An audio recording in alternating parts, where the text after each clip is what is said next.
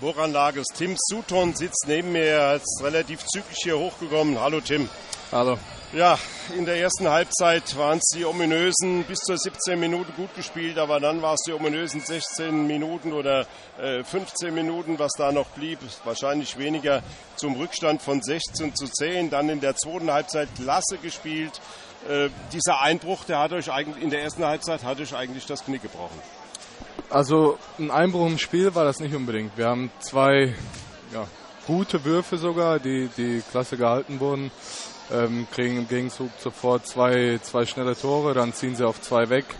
Danach ist, äh, ist glaube ich, ein Fehler und, und äh, bestrafen uns sofort wieder. Und ja, dann halten sie halt bis zur Halbzeit den Vorsprung. Und in der zweiten Halbzeit haben wir, haben wir super gespielt. Äh, haben uns herangekämpft, haben Punkt, äh, Tor für Tor aufgeholt und ähm, Ende hat es halt nicht gereicht, weil wir einfach 15 Minuten, glaube ich, in Unterzahl gespielt haben und das haben wir nicht geschafft zu kompensieren.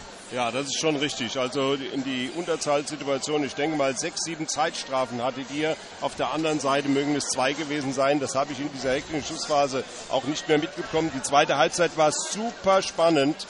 Äh, aber dann war dieser Vorsprung unter diesen Bedingungen nicht mehr einholbar. Du selbst bist mit fünf Toren dabei. Wie hat euch denn äh, Florian Kehrmann in der Halbzeit nochmal neu gerichtet? Ich meine, sechs Tore zur Halbzeit, das ist ja schon Wort. Also der Fokus lag in der Halbzeit auf jeden Fall auf die Abwehrarbeit. Wir haben zwar vorne ähm, nicht alles gut gemacht, aber ich glaube, äh, man hat in der zweiten Halbzeit gesehen, dass man in das Spiel nur über die Abwehr kommt. Ähm, das haben wir auch geschafft. Teilweise wir haben es halt nicht geschafft, den Kreisläufer so dementsprechend zu verteidigen, dass diese Zeitstrafen nicht dabei rauskommen. Es waren auch einige bisschen äh, zu hart bestraft, denke ich, aber ähm, da glaube ich lag der Schlüssel in dem Spiel. Ja, es ist euch ja in diesen Spielen, in den letzten Spielen öfter so gegangen. Kai Wandschneider, der gegnerische Trainer, sagt ja, der TBV ist besser, als es der Tabellenplatz ausdrückt. Wie kommt es denn immer zu diesen knappen Niederlagen und zu diesen ominösen paar Minuten, die in der Bundesliga natürlich tödlich sind? Äh, es ist schwer erklärbar. Ja, die andere Mannschaft hatte heute auch diese paar Minuten. Wir holen auch in fünf Minuten äh, fünf Tore auf. Ähm, die Sache ist die, dass man, dass man möglichst schadlos durch diese, durch diese Schwächephasen kommen muss. Das hat jede Mannschaft. Äh, wir haben es beim letzten Spiel auch geschafft. Ähm, wir haben es heute mehrmals gehabt, mehrmals aber auch eine Schwächephase des Gegners erzwungen.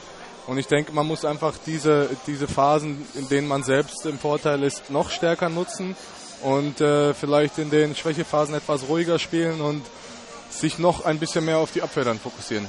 Gerade bei diesen schwierigen Auswärtsspielen, die äh, ja, die Zeitstrafenliste haben wir ja vorhin schon mal so angesprochen, dieser wenige Proports, wenn ich auf die sieben Meter schaue, es sind fünf, sieben Meter oder äh, fünf, sieben Meter hat äh, Wetzlar zugesprochen bekommen, ihr ganze zwei. Also das war irgendwie nicht so ganz richtig verteilt.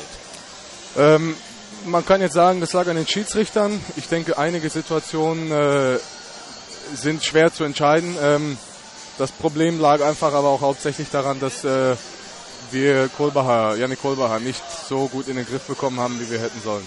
So ist es. Der ist ja am Kreis, ist der ja unwahrscheinlich. Wenn er mal den Ball hat, gibt es entweder sieben Meter oder es ist ein Tor, also schwer zu halten. Wer ist euer nächster Gegner? Äh, wir spielen jetzt nächste Woche Sonntag gegen Balingen zu Hause. Ähm, ich hoffe, dass da wieder so eine gute Stimmung ist in der Halle wie beim letzten Heimspiel und dann bin ich mir sicher, dass wir mit Leidenschaft und einem guten Handballspiel zwei Punkte zu Hause lassen. Ja, und obwohl es so abgedroschen ist, sage ich, wenn er das Spiel gewinnt, sind es eigentlich vier Punkte wert. Also, Tim Sudung, vielen Dank, dass du hier hochgekommen bist. Ich wünsche euch alles, alles Gute. Wir drücken euch hier aus dem Südwesten die Daumen. Dankeschön.